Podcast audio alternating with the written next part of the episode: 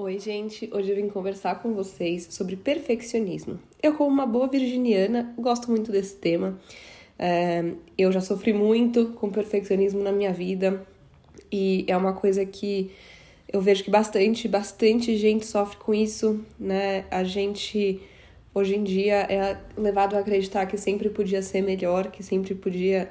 É, tem sempre alguém fazendo melhor e isso faz com que muitas vezes a gente não faça, ou muitas vezes a gente faça e não goste daquilo que a gente fez.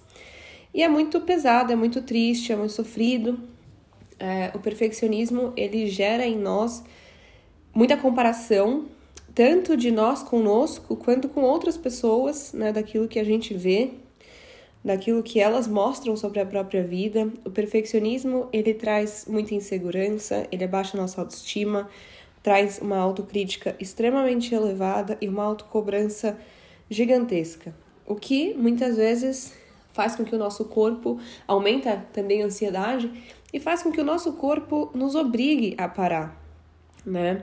E, e é muito duro para uma pessoa perfeccionista quando ela percebe que o corpo dela está obrigando ela a parar de no ritmo do ritmo que ela está, da, da cobrança que ela está, ou muitas vezes o contrário, faz com que ela olhe ao redor e fale: Nossa, eu comecei muita coisa que eu não termino, ou é, eu faço e aí no final eu não levo adiante porque eu não gostei do resultado.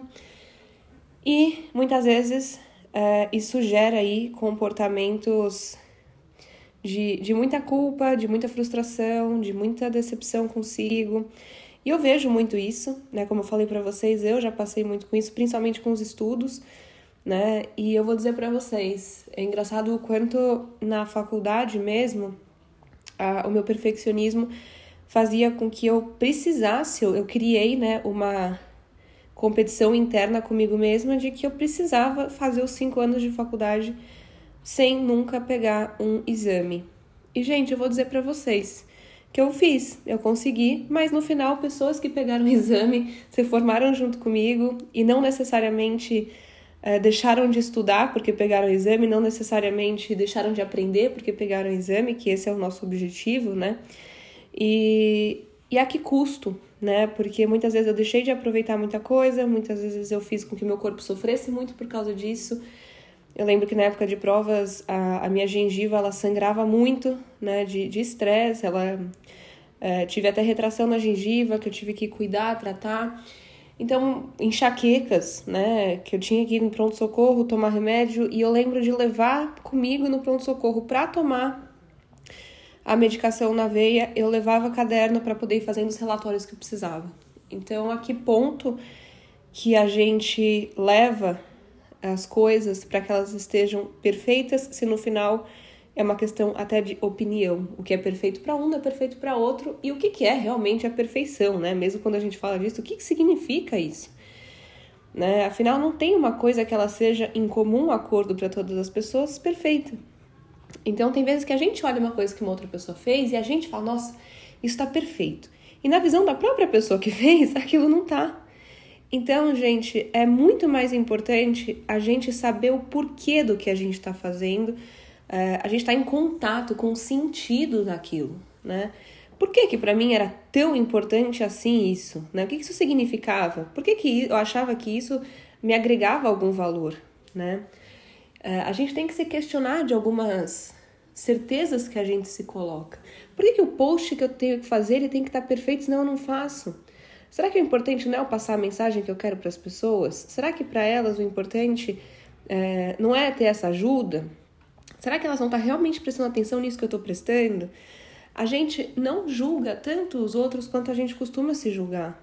E, e pessoas perfeccionistas começam a trazer muita crítica o que se faz com que se desconectem muito do momento, porque está pensando muito no passado e muito no futuro e pouco no agora.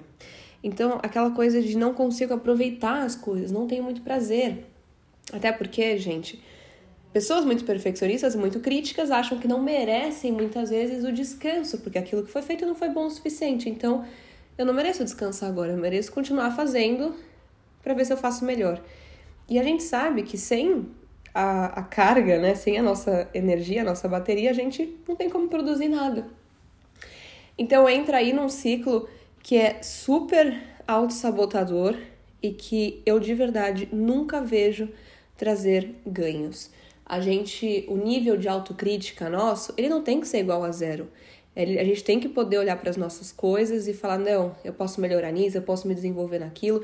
E isso não precisa ser desmerecendo aquilo que foi feito. É, não, a gente não precisa deixar de fazer por causa disso, né? Por isso que o nível da autocrítica ele é muito importante e não a gente querer se livrar dela. A gente não fala tanto que as críticas elas têm que ser construtivas para os outros, para nós também. Então, as críticas que a gente faz das coisas que a gente está fazendo, elas têm que ser acolhendo, nos acolhendo. A crítica ela é visando um desenvolvimento e não é, o contrário disso. E, e autocobrança, idem. Como é que a gente se cobra? Mesma coisa, eu sempre falo do celular porque é uma das coisas que assim todo mundo tem e fica muito fácil de poder usar esse exemplo. Como é que você vai cobrar que seu celular ligue se você não pôs para carregar? Então, como é que você vai cobrar que você trabalhe que você, se você não se, se não, não, não se deu tempo de descanso, é, tanto descanso de pausas com coisas no dia, no, na rotina, no dia a dia, quanto com hobbies, com prazer e dormir, né? A gente precisa saber gerenciar o nosso tempo para que a gente tenha realmente energia, ânimo e disposição.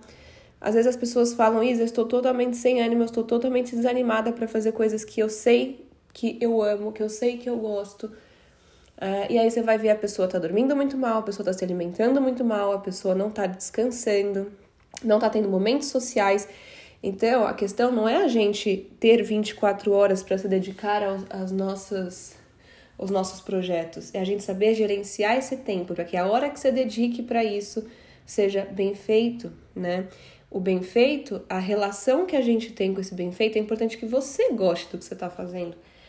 As pessoas elas sempre vão ter opiniões divergentes, né? Tem alguém que vai, tem gente que vai amar o que você faz, tem gente que não vai amar o que você faz.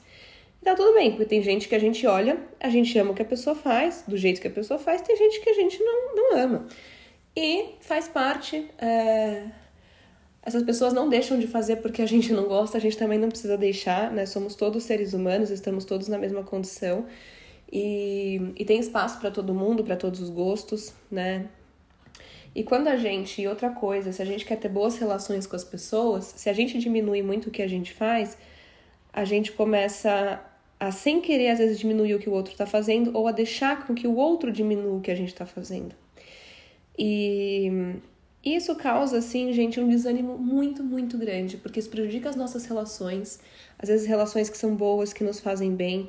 Isso prejudica ainda mais o, o andar dos planos que você tem, né, dos projetos, dos trabalhos, dos estudos que você tem. Uh, então, a relação que a gente tem com as coisas dentro do perfeccionismo, ela é muito importante. E é engraçado como, para algumas pessoas isso acaba até sendo um elogio. Né? Chamar alguém de, de perfeccionista é como se fosse um elogio. Mas é, as consequências psicológicas e sociais que causam não são. Não tem como serem é, elogiadas, né? Porque são muito negativas. É, eu lembro quando eu estava na época da escola, na sétima série, e na aula de história eu tive que escrever um, uma, uma página sobre algum tema, e eu só lembro que a professora falou: Olha, é o seguinte, eu amei o seu texto, ele está muito bem escrito, mas você é perfeccionista demais, e se você não tomar cuidado, você vai sofrer. E, gente, de verdade, eu tô contando isso pra vocês, porque eu lembro que na época achei que era um elogio. Achei que era uma coisa boa que ela tava falando pra mim. Só que eu comecei a guardar as minhas frustrações para mim. Então eu fazia as coisas, eu não gostava e eu não falava, porque eu tinha vergonha. Eu comecei a deixar de fazer, eu comecei a se afastar dos meus planos, a se afastar daquilo que eu queria, porque nunca estava bom o suficiente. E as pessoas que faziam parecia sempre melhor porque estava sendo feito. Sabe quando a gente olha para uma pessoa e a gente fala, nossa, essa pessoa ela, é, ela é autoconfiante, sabe? Ela é, aquilo parece bonito nos nossos olhos, não porque é perfeito, mas porque a gente vê que essa pessoa ela coloca dedicação, ela coloca vontade, ela coloca empenho, ela coloca outras coisas que não perfeccionismo naquilo, né? Ela coloca foco. E são coisas que o perfeccionismo em si tira, sabe? Tira porque ele drena, ele desgasta.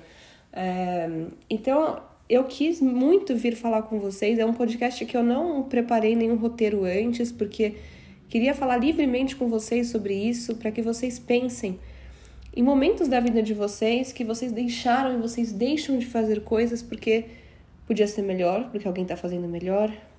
O quanto isso é uma questão de opinião, é, o quanto isso te mais tira do que na verdade acrescenta, porque matematicamente falando, eu sei que isso tira incrivelmente muito, muito, muito, muito, muito mais do que isso pode vir a acrescentar. Às vezes a gente pensa assim, nossa, se eu sendo perfeccionista eu já faço assim, imagina se eu não fosse. E essa é a maior armadilha de todas, tá? Porque é exatamente porque pensar assim que faz com que você muitas vezes se sinta tão mal, tão desanimada e não reconheça aquilo que foi feito. Pessoas perfeccionistas costumam ter aí uma, é, constantes tentativas de se organizar.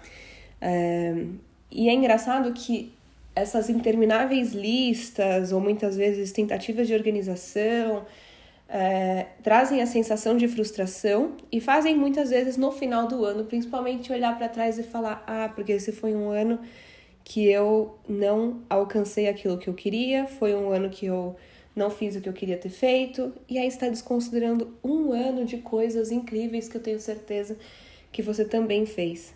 Talvez não todas que você queria ter feito, não aquelas principais que você tinha se, se determinado e, e muitas vezes se auto-sabotado, mas você fez outras, né?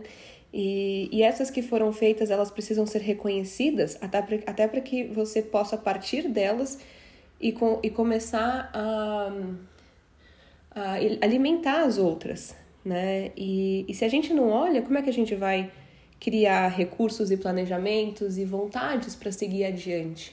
Reconheça aquilo que está sendo feito, como que isso está sendo feito, por que, que isso foi feito dessa forma. Você não deu o que você podia ter dado, você não fez o que você podia ter feito.